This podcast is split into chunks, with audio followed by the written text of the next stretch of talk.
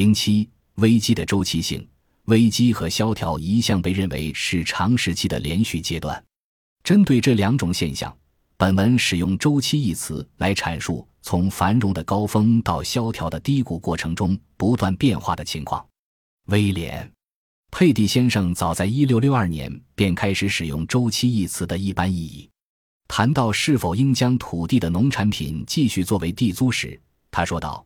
七年来，甚至是多年来的流通手段形成了周期。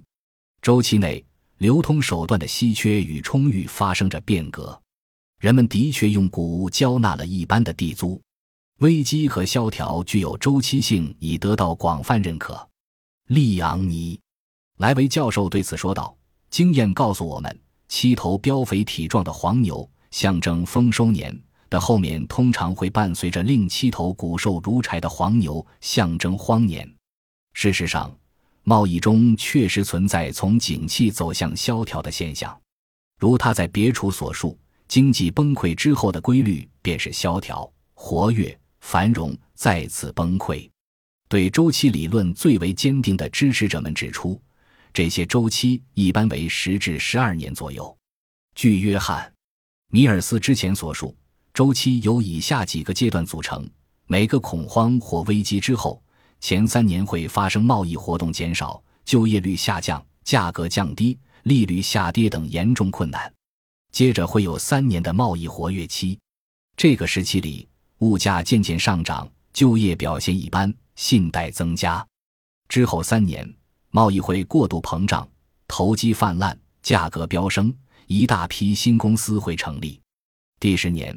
危机将会出现，接着便是三年的萧条期。在这三个先后的阶段或时期中，米尔斯先生将每三年分成后恐慌期、过渡期或复苏期以及投机期。谈到他们先后发展的顺序及规律时，他表示，关于周期性的事例已经数不胜数，它们规律性强，持续发生，以至于任何偶然性理论都无法成立。现在还没有找到一种科学调查方法，能够证明如此显著且长期的一连串变故都仅仅是偶发的意外。英国的金融历史为米尔斯先生的观点提供了强有力的证明，因为危机和萧条在十年里先后大规模地出现在英国：1815年、1825至1826年、1836至1837年、1847年、1857年和1866年。1875年。他在另一篇文章中引用了这些实例。此后也有人提出了类似的说法，尽管最后的萧条爆发时间的确提前了一些。一些作者将这种周期性经济波动归咎于自然因素，尤其是太阳黑子的变化。他们声称这种理论在印度和东方国家得到了论证，并从那儿传播到世界各地。东方国家发生的饥荒和欠收使居民无法平均提供足够的农产品以换取英国产品。杰文斯教授被认为是最著名的太阳黑子理论的三十六支持者，他因此受到了猛烈抨击。但经过详细调查之后，便会发现他对太阳黑子的绝对性影响所持有的信心，并没有像一些批评者所批判的那样强烈。然而，也有一些作者过分沉溺于该理论，以致认为太阳黑子是决定农产品产量，进而控制年复一年的经济景气的最强大动力。太阳黑子是否会影响农业收成，这是一个事实性问题。太阳黑子的周期性也许是确定的。近年来，它们发生频率最高的时期是1848年、1860年、1870年、1881年以及1892年。三十七。同时，我们也承认，太阳黑子的发生与地磁北极光现象的出现具有一致性。然而，这种观点进而发展成了黑子与热能、降雨、气旋、大气层臭氧以及亚洲霍乱这些活动具有一致性，这是无法让人接受的。我们不能还没有进行深入细致的研究，就认为太阳黑子影响农业的收成。这种论述之中有很多自相矛盾之处。并且数据不够充分，完全无法成立。关于这一点，杨教授曾提出，尽管对此展开的调查的确会发现太阳黑子对地球气象和其自然发展规律有一定影响，但不容置疑的是，这种影响非常微弱。与其他更强势的影响相比，它就显得相形见绌了，令人难以察觉。从历史角度来看，太阳黑子和经济繁荣根本没有联系。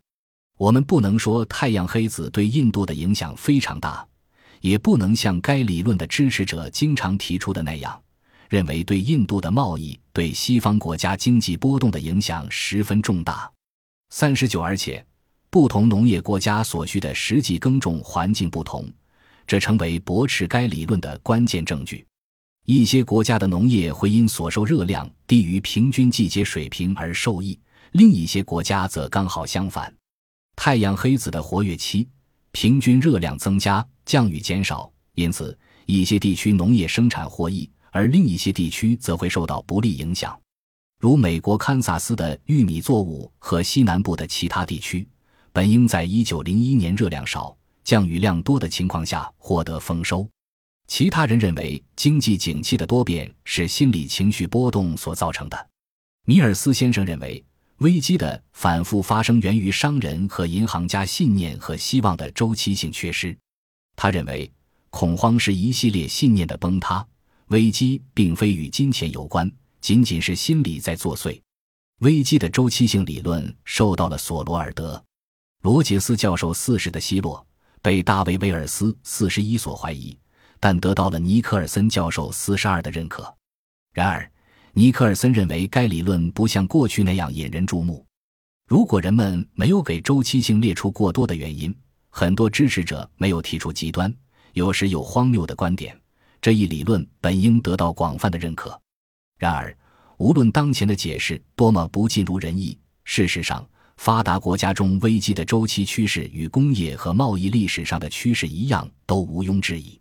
在这种周期性趋势当中，一系列危机四十三、萧条、发展、扩张以及新一轮的危机会反复发生。忽视这一点，就不会对该问题持有准确的分析和理解，因为这样会将周期中接连发生的事件定位在一个固定的时期，并且不能充分意识到时间、地点。社会和经济发展的特殊情况，很多因素基于工业发展的程度和速度、社会秩序的维护、财政政策的突变与否、自然条件的好坏、农作物的欠收或丰收，以及企业破产或其他导致危机产生的事件。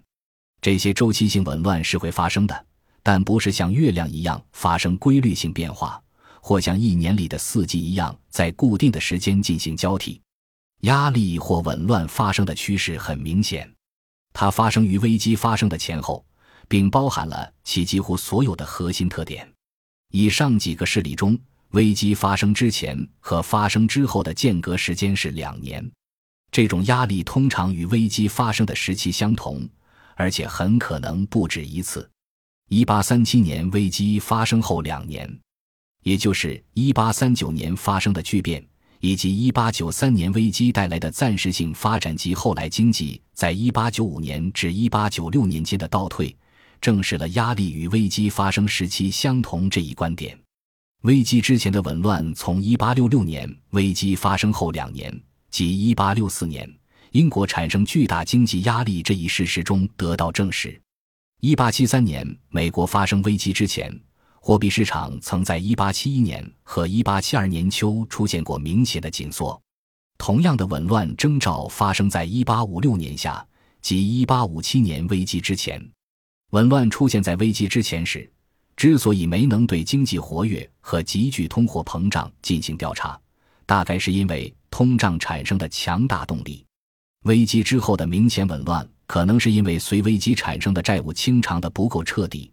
也可能因为人们在没有充分认识到商业困境的情况下就开始了经济活动，周期性在英国及法国这样的国家里更为明显。